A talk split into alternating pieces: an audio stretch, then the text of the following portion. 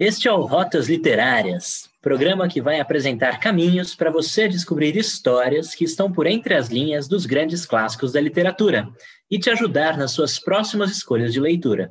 Eu sou Igor Alves e seja muito bem-vindo para mais esta viagem por um mar de livros. Esse é um programa que a gente quer fazer junto com você. Fique atento em nossas publicações do Instagram, no arroba para deixar suas perguntas, comentários e sugestões de livros para trazermos aqui e a nossa segunda rota literária na América Latina vai passear pela terra dos nossos irmãos. Estamos na Argentina, casa de Borges, e do nosso autor de hoje, Julio Cortázar. E para falar sobre esse livro, eu convidei Cláudia Muniz, professora de Arquitetura e Urbanismo e Design da FAP. Oi, Cláudia, tudo bem? Tudo ótimo. Fiquei muito feliz com o convite e mais feliz ainda de estar aqui. Legal. Também conosco hoje, Tatiana Rubim, aluna do sétimo semestre de Relações Internacionais e de Teatro na Escola de Teatro Macunaíma. Tudo bem, Tati? Bem-vinda. Obrigada, Igor. Obrigada pela, pelo convite. E aqui com a gente também, Davi Pereira, designer que trabalha no marketing da Porto Belo e da casa. Oi, Davi, tudo bom? Oi, Igor. Obrigado pelo convite. Satisfação estar aqui com vocês hoje. Legal. Obrigado pela presença de todos vocês. Autor de grandes obras como O Bestiário e o aclamado O Jogo da Amarelinha, Cortázar é conhecido por construir um mundo próprio na literatura. O livro que escolhemos para hoje é Os Reis, o primeiro a ser publicado por ele, ainda em fase de experimentação, que mistura poesia e teatro. Mas quem foi Júlio Cortázar? Vamos saber um pouco mais desse grande nome da literatura com Davi Krasilchik. Nascido na Embaixada da Argentina na Bélgica em 26 de agosto de 1914, Julio Cortázar é um dos mais relevantes autores da literatura. Envolvido com o chamado boom latino-americano, caracterizado pela enorme dispersão da literatura latina em países europeus e em outras regiões do mundo, o escritor desenvolveu uma vasta coleção de romances e contos que conectam a fantasia à realidade. Por isso, é reconhecido pela enorme sensibilidade com a qual tratou temas do cotidiano. Em seu estilo, pode-se verificar estranhamento causado por situações mágicas e misteriosas, teor existencialista traduzido na imaginação e profundidade psicológica de suas personagens, mistura entre estruturas literárias com mesclas entre narrativas, crônicas, poesias e ensaios alto embasamento político nas denúncias verídicas feitas através da fantasia. Tendo vivido na Argentina vários anos durante um regime ditatorial, Julio Cortázar carregou em suas tintas um alto teor crítico. Motivado por suas insatisfações em relação aos governos autoritários que ascenderam durante a sua vida, ele criou novas realidades com características fantásticas, provenientes de uma fértil imaginação Revolucionou dessa forma a maneira de analisar questões sociais nos livros, lembrado até hoje ao lado de Jorge Luiz Borges, outro grande autor das narrativas fantásticas, como um dos maiores nomes da literatura latina. Este foi um pequeno resumo do escritor Julio Cortázar, apresentado por Davi Krasilchik, aluno de cinema da FAP. Vamos começar nossa conversa hoje relembrando um pouco do mito de Teseu e Minotauro. Esse livro é, de Julio Cortázar, Os Reis, que vai talvez ressignificar o mito original, né? parte daquela antiga história mitológica em Creta, quando o, o rei de Creta, Minos, que tomou o poder de toda a Grécia, pede a Poseidon para que Poseidon valide o seu poder, o seu poder sobre toda a Grécia, enviando a ele um boi, um touro para que seja sacrificado. Poseidon então envia um touro branco majestoso e Minos não sacrifica o boi. Ele é bonito demais para ser sacrificado. No lugar, ele oferece a Poseidon um outro touro.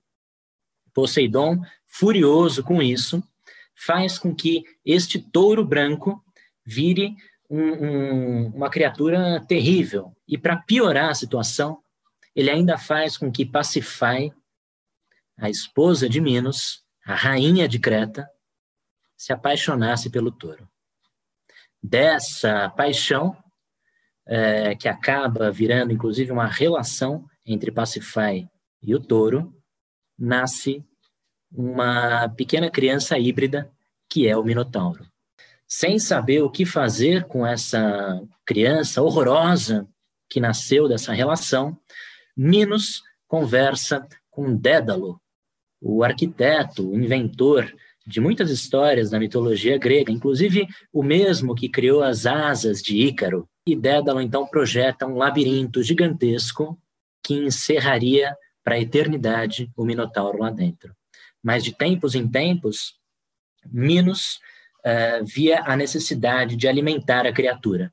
Então, após ganhar uma guerra de Atenas, ele começou a cobrar que de tempos em tempos Atenas enviasse para Creta sete rapazes e sete moças virgens, que deveriam ser jogadas no labirinto do Minotauro para que ela, para que essas pessoas fossem devoradas. Até que em determinada ocasião, Teseu, filho do rei de Atenas, Egeu, se voluntaria para ir até Creta e matar o Minotauro. Ele, de fato, chega em Creta, entra no labirinto com o apoio de Ariadne, que vai dar a ele uh, um novelo de lã para que ele não se perca dentro do, labirinto. Claro, os dois se apaixonam, né, e Ariadne dá a, a Teseu esse novelo de lã, e ele entra no labirinto, se depara com o Minotauro, e após uma luta feroz, mata a criatura consagrando-se então como um grande herói grego. Ele, inclusive, vai retornar depois para Atenas, e aí tem uma curiosidade: ele havia prometido ao pai,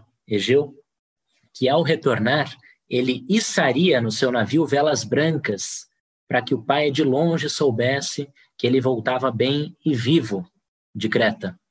Mas nessa volta, Teseu esqueceu de içar as velas brancas e retornou com velas negras, o que fez com o pai ao ver essas velas à distância, desesperado porque achava que o filho havia morrido, se jogou ao mar, dando assim o nome de Mar Egeu. Uma, uma história trágica com uma beleza que só os gregos conseguem é, traduzir. Então, pessoal, a partir desse, desse mito, né, o Julio Cortázar ele vai fazer uma reinterpretação, digamos assim, e a primeira coisa que eu queria perguntar para vocês, Davi, acho que vamos começar com você, é por que esse livro recebe o nome de Os Reis?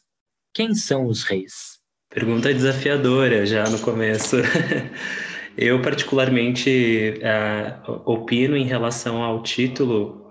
Acho curioso a maneira como com que o Minotauro se posiciona na, nesse conto se destacando, eu acho que pelo questionamento existencial e pela importância mesmo que ele, que o papel dele tem ali, de como não não ser o vilão desta vez e sim um herói, mas de uma maneira interessante que traz o anti-herói também no, no, seu discurso, né? Então acho que desta forma ele o torna de certa forma um rei também, né? Então eu acho que por isso. Ali são os dois reis, de alguma maneira, é, degladiando outras questões que não a do mito original, na minha opinião. Eu tentei interpretar essa leitura que o Cortázar faz, releitura né, do mito de Teseu e do Minotauro, uh, entendendo que os reis são os líderes. Nessa história, os reis são especificamente Minos, né? Teseu, que viria a ser o rei de Atenas, né? E o Minotauro transformado, né? Porque ele morreu, mas ele continua presente, de certa forma, e a gente pode personalizá-lo como um, um, líder também, assim, né? Como a representação do, do, de algo que constitui o poder. Então, eu fiz essa leitura, mas concordo com o Davi também, na interpretação que ele fez. É, só um complemento em relação ao que a Cláudia colocou agora, eu acredito que também, como ele coloca é, é o, os personagens um de frente com o outro nessa, nesse questionamento existencialista, é, o coloca ele também numa posição de rei, na minha interpretação, justamente por conta disso, que ele acaba dando valor a todos os personagens, mas principalmente a ele, né? Que no, no, mito original ele é visto como um vilão, talvez não tão importante assim não aos olhos de quem lê ou de quem ouve a história. Diria até mesmo que ele justifica o reinado dos dois. O Minotauro é a figura que, que vai, na verdade, ser a figura central para garantir o reinado do Minos, né? E para transformar Teseu no próximo rei de Atenas. O que, que você acha, Tati? Eu concordo. Eu estava pensando com o que o Davi falou e eu vejo também, eu concordo totalmente, porque no próprio livro é, o rei Minos ele depende muito do poder que o Minotauro traz, então é, é, um poder muito forte que as pessoas confiam nele por ele ter o, o, controle entre aspas, né, do Minotauro. E também eu vejo como se fosse dois mundos, porque quando a gente vê esse conto sem ser o do Cortázar, a gente vê uma coisa mais o Minotauro muito sozinho, ele é mau, ele é considerado um vilão. Mas nesse livro a gente vê duas histórias. Então, essas duas realidades, o Minotauro não deixa de ser o seu rei do seu eu, porque o que ele tem é o labirinto, é o reinado dele ali, é onde ele conhece, ele conhece tudo, ele, entre aspas, manda lá. Então, seriam esses dois reis também, eu acho. Eu, eu concordo com tudo que vocês falaram. Acho que complementando a fala da Tatiana, é, tem até uma, uma, uma fala do Teseu na cena número 2, em que o Minos e o Teseu conversam perto do labirinto, em que o Teseu diz: a existência do Minotauro sustenta o poder do Minos para além da ilha de Creta. Né? Então, só para complementar, é, ilustrando com essa fala do Teseu, né, que justifica e garante que o Minos continue é, no poder e mostrando para além de Creta o seu poder. E subver, subversão também, né, do espaço, que no que a gente acaba vendo o labirinto como algo ruim. E neste conto o Minotauro ele mostra para gente que não, que aquele é o lugar em que ele se encontra, que aquele é um lugar que pode ser bom e que talvez lá fora, aos olhos de quem vê o labirinto como um lugar ruim, lá fora pode ser tão ruim quanto. Então isso me chamou muito a atenção também e, e, e, me fez ver talvez o conto com uma outra perspectiva. Acho que aí é que entra o questionamento existencialista, né, que nos faz questionar às vezes o lugar que ocupamos, onde estamos, e, enfim, o que é bom, o que é ruim, né, o que é bonito, o que é feio. E eu, eu acho que abre, abre o diálogo, né, esse texto para esses questionamentos. Nesse nessa peça do Julio Cortázar, é, existem apenas quatro personagens. Bom, quatro não, na verdade, é, cinco personagens, considerando a última cena. Né? É, esses quatro personagens, eu acho que valeria a gente pensar um pouco sobre cada um deles. Né? É, Cláudia, o que, que você pode me falar sobre o Rei Minos? Que impressões você tem sobre o Rei Minos? Olha, é, se, fazendo uma leitura do mito original ou clássico, ou a forma como ele foi contado né, na Grécia e na tradição clássica, o Minos é um rei que aparenta ter poder na ilha de, de Creta, principalmente, mas ele lança o seu poder sobre Atenas cobrando tributo. Né? Então, ele cobra um tributo anual é, de Atenas porque o filho dele, me parece que foi morto, é, morreu numa competição atlética. Ele achou que não foi justa a essa, essa derrota e essa morte do filho dele. E ele então exige que Atenas pague para ele tributos que são a vida de sete mulheres virgens, sete homens, que são enviados a Creta para que o Minotauro se alimente, mate, né, essas, essas pessoas. Então, é, Minos, acho que nessa tradição parece ter um, um poder estabelecido, consolidado, né, para além da sua própria ilha. A, eu acho que a leitura que o Cortázar faz, pelo menos na, nessa releitura que ele se propõe a fazer, é diferente. Eu vejo um Minos mais amedrontado, um Minos que que se sente prisioneiro do próprio prisioneiro dele, né? Então ele ele não consegue se libertar, ele tem sonhos com o Minotauro. Então eu eu vejo ele, sabe, mais amedrontado, como se ele tivesse esses dilemas que o Davi muito bem mencionou, né? Esses dilemas existenciais estivessem presentes nessa narrativa é, elaborada pelo Cortázar. Existe um labirinto que é, é o labirinto do Minotauro, né? Uh, o labirinto físico, digamos assim, mas o próprio rei Minos também se encerra dentro de um labirinto próprio, né? Um labirinto psicológico onde também habita um minotauro. Talvez todos nós, talvez todos nós sejamos possuidores de um labirinto próprio a correr de um minotauro que nos persegue. É, adorei, Cláudia. É, Davi, seguindo um pouco essa linha da, da Cláudia, o que você pode me falar sobre Ariadne? Ariadne, nessa reinterpretação, para mim foi uma grande decepção, porque eu, tenho uma fascinação assim pelo papel de Ariadne, adoro a peça, e principalmente pela simbologia do novelo de lã, a linha vermelha, toda essa consciência. É, mas eu acho que ela foi, ela é, na verdade, um papel muito importante nessa reinterpretação também. O que me, me deixou um pouco desconfortável foi o fato dela aparecer de uma, uma maneira não tão interessante quanto lhe cabe o, o, o, papel dela. Ela me parece um pouco mais orgulhosa, um pouco mais ignorante, até diria, em relação à Ariadne que, que eu tenho guardada aqui. Uh, mas eu acho que ela é muito importante, principalmente em um diálogo onde eles mencionam que Ariadne é o mar, e para mim isso diz muito, assim, né? Você acabou de trazer essa questão do inconsciente, né, do, do nosso labirinto inconsciente, do que no, nos torna perdidos ou que nos traz esse questionamento, até mesmo questionamento existencial, e o fio que nos conduz para que de repente possamos ter para onde voltar. Então eu, eu, gosto muito dessa simbologia que a Ariadne traz por conta disso, né? Ela é ela é fundamental, na verdade, nessa história para que o, o, rei possa voltar depois e receber a glória do seu feito.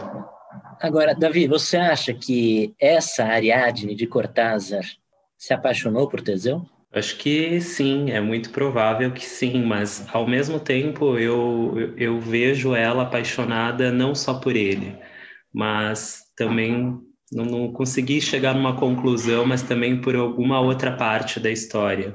É, eu, eu, vejo uma, uma dualidade também entre a atenção dela entre Minos e Minotauro. É, Tati, o que, que você acha?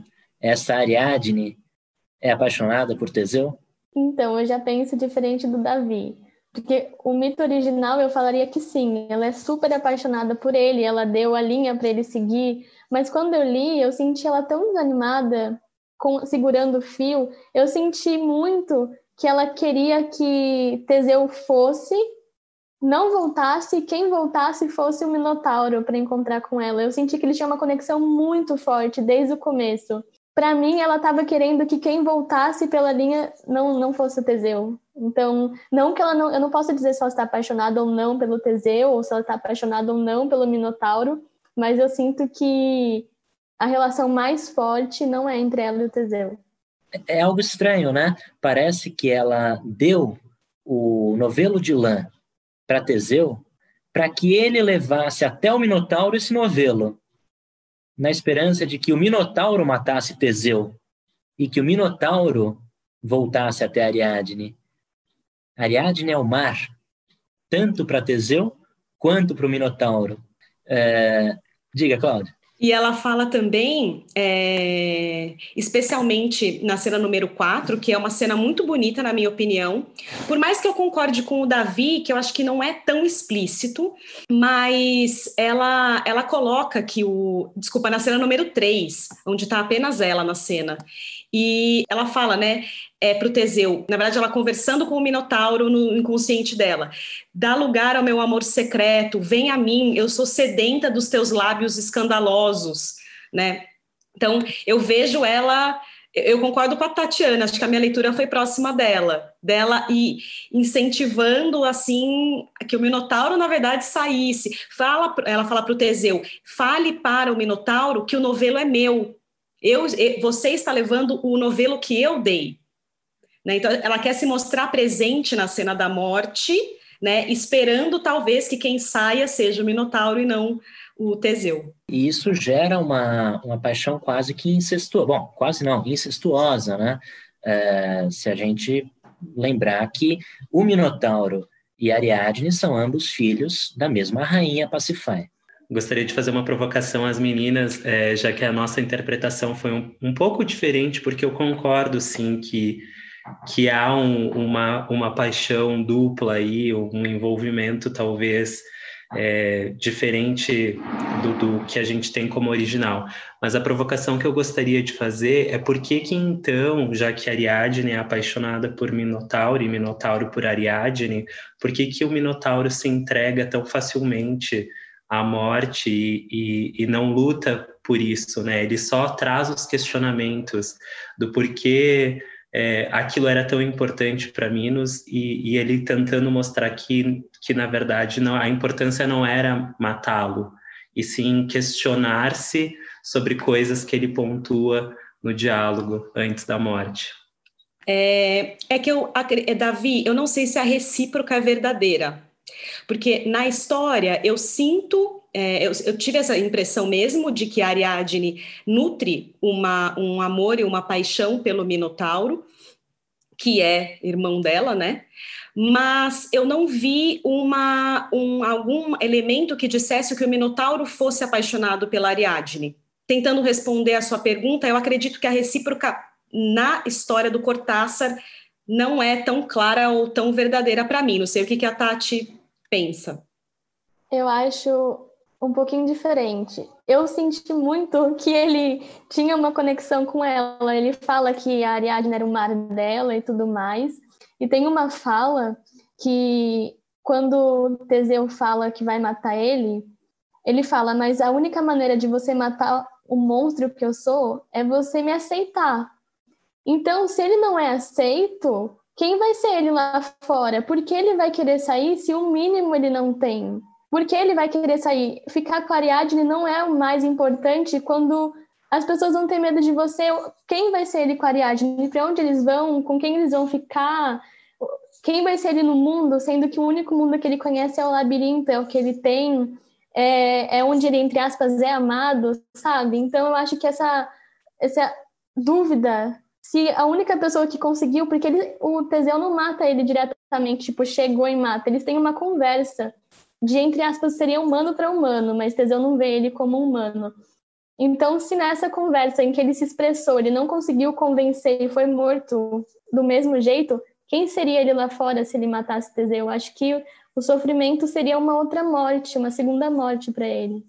Vejam, eis que a gente chega nesse encontro, Teseu e o Minotauro. Né? E, e acho que é um momento importante da gente avaliar os papéis de cada um desses personagens. Teseu, o herói, ele cumpre um papel de herói? E o Minotauro, o monstro, é um monstro? O que vocês acham de Teseu nesse livro? Teseu é um herói ou Teseu é um, um mimado que quer poder? Eu acho que ele só quer cumprir uma obrigação que foi lhe concebida nessa interpretação. É, me soa até um pouco covarde, inclusive existe né, essa palavra no diálogo entre os dois, e particularmente para mim, essa é a parte mais bonita do livro, o diálogo entre os dois antes do, do feito. E então eu acho que que eu vejo ele muito menor em relação ao Minotauro. O Minotauro ele se sobressai de uma maneira espetacular, assim, a poesia que ele traz, é, re, relevando, né, toda a importância da, da sua existência né, nessa história me fez realmente perceber e com outra perspectiva, assim, com outro olhar, tudo isso. Por isso que eu considero um dos reis. É, eu acho muito bonito é, a, a, a, muito bonita forma como o Cortázar começa essa cena, né? Especialmente na terceira fala, na segunda fala do Teseu, que na verdade o Minotauro faz um questionamento para ele, né? Como é que você poderia dar o golpe em mim? Você nem sabe direito quem eu sou, né? E ele fala assim: se eu soubesse, eu tenho receio de não te matar né? Então, eu, eu acho que eu prefiro não saber, porque eu quero te matar, e na, no, na, minha leitura, eu acho que ele quer matar justamente para garantir o poder, voltar para Atenas como né, a, o futuro rei que cortou o tributo que Creta cobrava a Atenas e ganhando mais poder, né? ainda mais depois que é, o pai dele falece. É, então, eu acho muito bonita também essa parte.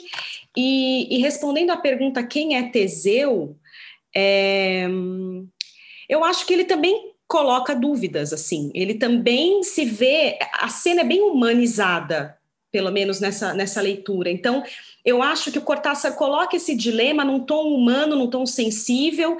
Teseu não é amedrontador, não é brutal.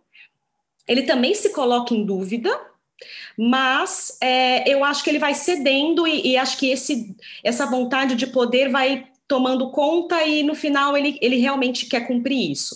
Mas o legal é ver que isso não é abrupto, né? Não é rápido. Ele podia ter encontrado e já ter proferido o golpe, né? Da, da espada ou do machado, né? Cada, com, cada mito também vai.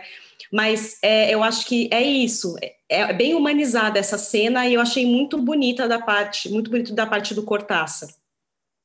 Eu concordo muito com a Cláudia, porque quando a gente lê uma peça, é muito comum, principalmente na, em quem estuda teatro e faz as cenas, a gente lê e fala: esse personagem é mal. Daí vai fazer o personagem mal a peça inteira. E a gente esquece que os personagens são pessoas assim como a gente. Ninguém é 100% mal. O que é ser mal?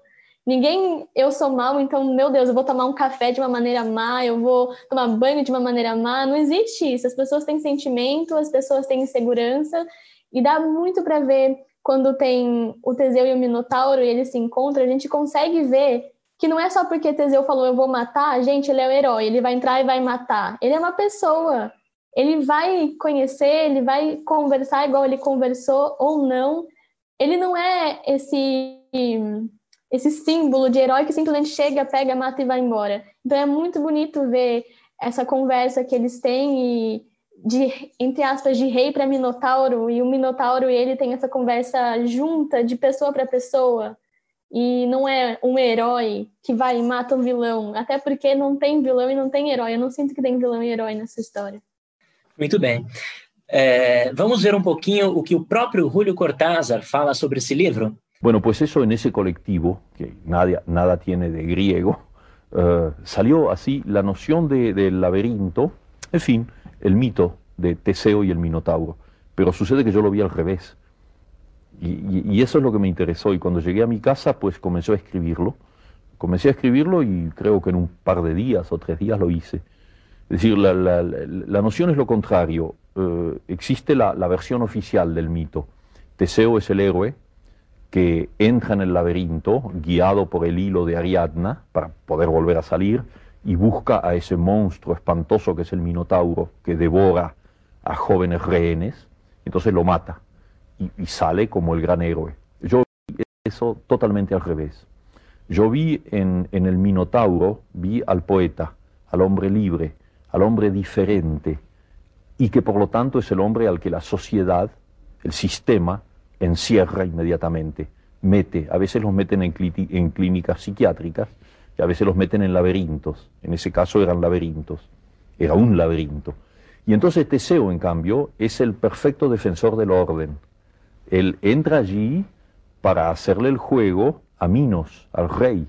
Es un poco el, el, gángster del rey que va ahí a matar al poeta. Y efectivamente, en, ese poema, eh, cuando tú conoces el secreto del Minotauro, es que el Minotauro no se ha comido a nadie, Minotauro es un ser inocente eh, que vive con sus rehenes y que juega y danza y ellos son felices dentro de él. Entonces llega entonces este joven Teseo que tiene los procedimientos de un perfecto fascista y que lo mata inmediatamente. Es el nazi. Si quieres, porque no, me da lo mismo, mira, Son, son todos, están todos en el mismo juego. Bueno, esa inversión del tema, claro, era una cosa un poco heterodoxa, y que causó un cierto escándalo en los medios, eh, digamos, académicos, pero eh, a mí me, divirtió escribirlo y aunque está escrito en un lenguaje que incluso el lenguaje yo creo que viene de alguien que no soy yo, porque es un lenguaje muy, muy suntuoso, muy, muy lleno de, palabras que, que, que, bailan y que cantan, ¿no? Pero estoy contento de haberlo escrito. Então, esse é o vídeo da entrevista do Julio Cortázar falando sobre o seu livro, Os Reis, livro que a gente está debatendo aqui hoje. E pensando um pouco sobre o que estávamos falando, é interessante ver como que Teseu, na hora de cumprir a sua missão de matar o Minotauro, se recusa a ver o lado humano existente no monstro. Caso ele tivesse visto esse lado humano, provavelmente ele não teria dado conta de matar o Minotauro. Então eu queria agora ouvir um pouco de vocês. É, o que, que, vocês acham desse Minotauro do Cortázar, que, para nossa surpresa, é, não devorou nenhum dos, das vítimas que foi colocada dentro do labirinto. Pelo contrário, recebeu-as de braços abertos. Então, me falem um pouquinho, o que, que vocês acharam desse Minotauro? Bom, o Minotauro, para mim, na história do Cortázar, ele deixa de ser monstro, né? No decorrer da leitura, né, quando o Minotauro aparece em cena, ele não é uma besta, ele não é um monstro, ele, se, ele aparece a todo momento como uma figura sensível. Eu acho que ele ganha essa até essa figura de herói quando ele pede a morte para ter uma redenção, né? Porque viver naquele labirinto para ele é muito sofrimento. Então ele meio que também solicita a morte para que ele tenha uma espécie de liberdade, né? E nessa leitura, acho que política, né, é, fazendo um, talvez os reis como uma metáfora dos líderes, eu acho que o Minotauro significa esse, essa figura diferente, esse perigo à ordem estabelecida, é, ele convida a uma experiência mais libertária, talvez a uma rebelião, porque ele é o ser diferente, ele é o ser que não é todo humano. Então, eu meio que fiz essa leitura, assim, né? Mais reflexiva, um ser mais reflexível, mais até que o próprio Teseu. Mesmo o Teseu tendo camadas também é, questionadoras, também não sendo essa figura mal, preto no preto, branco no branco, mas é, eu acho que mais ou menos essa foi a leitura que eu fiz. Eu penso de, de forma parecida com a, com a Cláudia, mas ao mesmo tempo, ouvindo ela falar, eu fiquei me questionando aqui se de repente o Minotauro ele não é simplesmente um espelho nessa história, um espelho de questionamento, um espelho de consciência, um, espelho de significado, de posição, de poder mesmo, né? Onde estão os reis? Quem eu represento, né? E, e é aquilo que eu disse anteriormente, o questionamento que ele abre, né? De se questionar sobre a vida, sobre a existência. E tem um trecho que eu acho muito interessante, até gostaria de, de citar aqui, se não for problema, que é: Só volto à dupla condição animal quando me olhas. A sós sou um ser de traçado harmonioso. Se dissesse recusar-te a minha morte, travaríamos uma batalha estranha, tu contra o monstro, eu te olhando combater uma imagem que não reconheço como minha. Para mim, é, isso para mim é o Minotauro. Eu acho que ele te traz um, um, um espelho, né? Um, eu diria até um espelho quebrado, porque ele te mostra múltiplas facetas de quem tu mesmo és. Então, é, é para mim o Minotauro ele é esse poeta. Eu, eu ia complementar, mas eu não tenho muito o que complementar porque vocês falaram tudo. Quando a gente é, lê pela primeira vez, a gente fala: Nossa, eu vou ter tanta coisa para falar do Minotauro porque ele é totalmente diferente. Mas quando a gente vai falar, a gente fica. Eu não sei, eu vejo ele humano. Ele é humano para mim. É isso. É, o Minotauro do Cortázar é um filósofo, é um poeta, é um professor. Né? É um professor que ensina a música, que ensina a dança para aqueles que foram aprisionados junto a ele no labirinto. E talvez a grande dor que nós sintamos é que o que é que o Minotauro fez errado para ser encarcerado dentro do labirinto? Qual foi o erro dele? Que pecado ele cometeu? Nenhum, né? Eu queria, eu queria é, pensar com vocês o papel do labirinto, porque o labirinto acaba sendo também um personagem desse livro, né? E, e pensar um pouco sobre essa figura do Minotauro como um monstro que, que surge das profundezas, mas que se humaniza.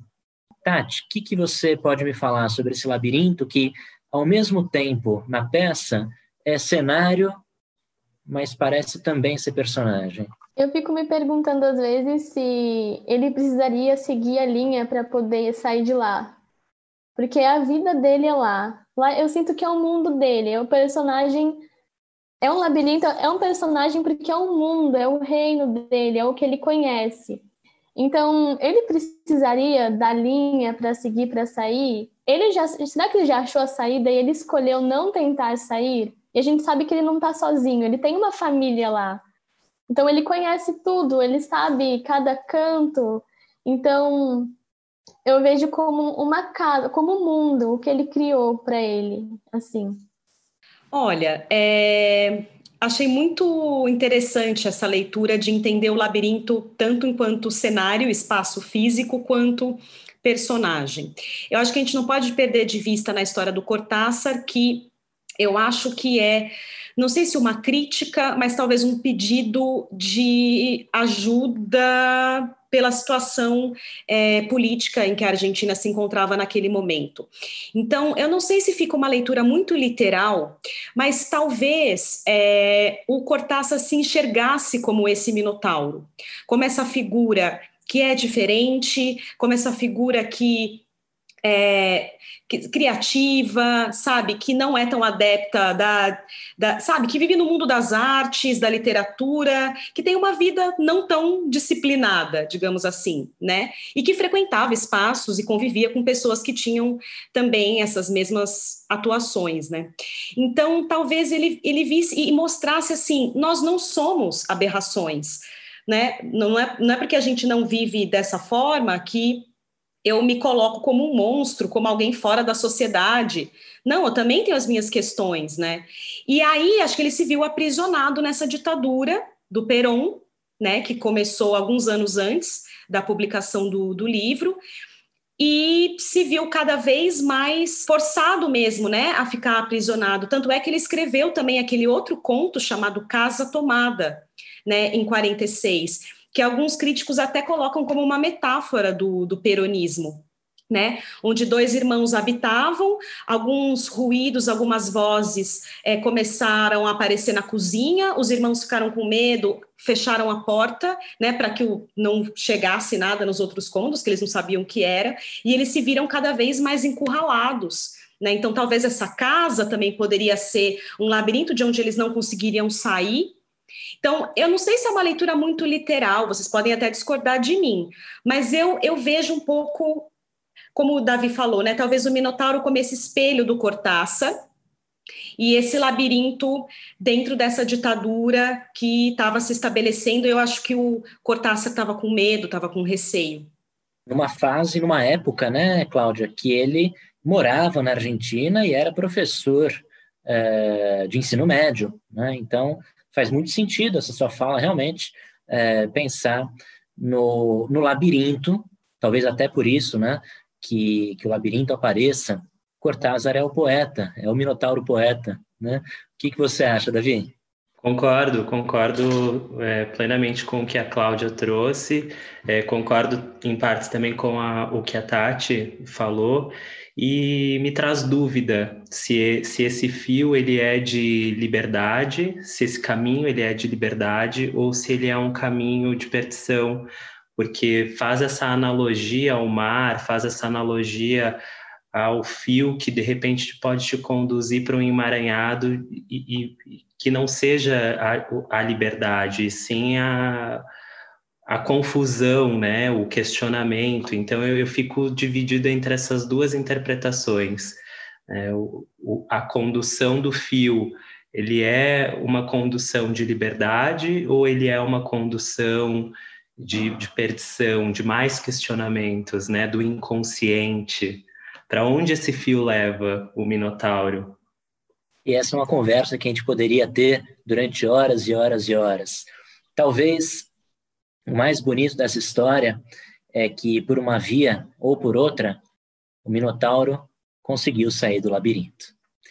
É, pessoal, eu quero primeiro convidar você que nos ouviu, se não leu ainda Os Reis de Cortázar, vá atrás, leia, é um livro incrível e que vai trazer muita satisfação para você. É, antes da gente encerrar, eu gostaria de pedir para que cada um de vocês, aqui é, dos nossos participantes de hoje, deixassem uma dica de filme, ou um poema, ou uma música, ou qualquer outra arte que esteja em conexão com os reis de Julio Cortázar. Eu posso indicar, eu não sei se vocês conhecem, A Gaivota de Chekhov, é uma peça muito linda e dialoga bastante com essa coisa de quem sou eu, quem é o outro, como o outro me vê, então eu super recomendo essa peça. Eu vou indicar um livro que a, a, te, a, temática desse livro não é especificamente sobre regimes autoritários, sobre essa, esse tema de política, né? Mas eu acho que diz muito sobre esse aprisionamento, esses, esses questionamentos, é, se eu me sinto preso, se é o meu espelho, né, em relação às adversidades e, e há também essa essa sensação que o labirinto provoca. É um livro de um escritor norte-americano chamado Teju Cole. T-E-J-U C-O-L-E, Teju. E ele é um escritor afrodescendente e o, ele, esse livro foi bastante premiado, se chama A Cidade Aberta. E ele, nessa cidade, ele mora em Nova York, ele é um médico psiquiatra, e é uma cidade que ele conta muito sobre a cidade, ele conhece a cidade como ninguém, mas ele se vê não pertencente àquela cidade. Então, acho que é um dilema existencial também. É, ele, por ser negro, sofre né, do racismo e as questões que estão colocadas ali. Então, e também como o tema é, dos negros, do racismo também está muito em voga, é um livro que eu li recentemente, eu indico, A Cidade Aberta, do Tejuco. Poxa, meninas, muito legal a indicação de vocês. Anotei aqui as duas. Vou procurar, não conheço. Vou, vou procurar para mim para ler também.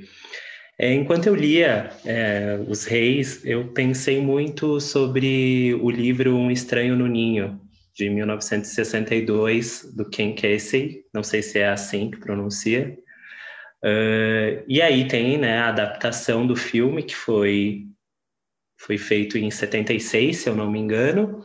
E recentemente a gente tem uma adaptação que inclusive está no Netflix, que é de Rated, que é uma série muito legal também e que eu acho que faz muito, muita referência a tudo isso que nós conversamos, esse questionamento do nosso papel, do inconsciente. Inclusive, prestem atenção na abertura que o fio de, Ariadne, o fio de Ariadne está presente e ele te conduz ao mar, ao inconsciente.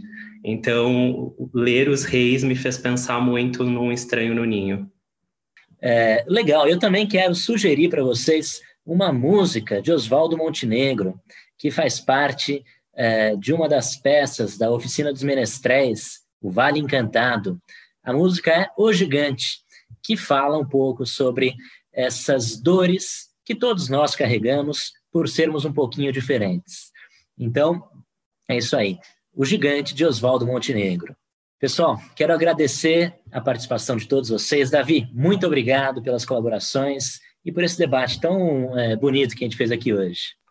Eu quem agradeço, foi uma enorme satisfação estar na, presente, na presença de vocês hoje. É, agradeço as colocações das meninas também, fez eu perceber o livro com uma outra perspectiva e deu novamente vontade de ler ele outra vez aí. Obrigado. Cláudia, muito obrigado por participar, uma amiga muito querida e que sempre traz contribuições muito valiosas. Olha, eu achei o papo riquíssimo, eu adorei participar, é, agradeço o convite e já me coloco à disposição para outros países nessas rotas do seu programa, tá bom? Obrigada. E Tatiana, muito obrigado pela participação. É, Tatiana, que inclusive é minha aluna é, no curso de Relações Internacionais da FAP, eu estou tendo o prazer de orientá-la no trabalho de conclusão de curso. Obrigado por participar, Tati. Foi muito bom ter esse seu olhar do teatro também aqui com a gente. Eu que agradeço. Eu acho que a melhor forma de entender um texto é compartilhando, conversando e pegando ideias. Então, não tem melhor maneira da gente entender o texto além de um encontro. Então, outros encontros estão disponíveis também. Estamos encerrando mais esta viagem literária, desta vez na Argentina. A nossa próxima parada é no Peru. Embarque com a gente nessa viagem. Fique atento em nossas publicações no Instagram, no arroba Rádio TV FAP, e deixe suas perguntas, comentários e sugestões de livros para trazermos aqui no programa. Rotas Literárias tem a apresentação de Igor Alves. Produção, Davi Krasilchik e Bruna Nakashima. Gravação, Léo Fernandes. Edição, Guilherme Juste e Bruna Nakashima. Supervisão, Alziro Tonin. Eu me despeço por aqui. Este é o Rotas Literárias. Um livro, muitas viagens. Tchau!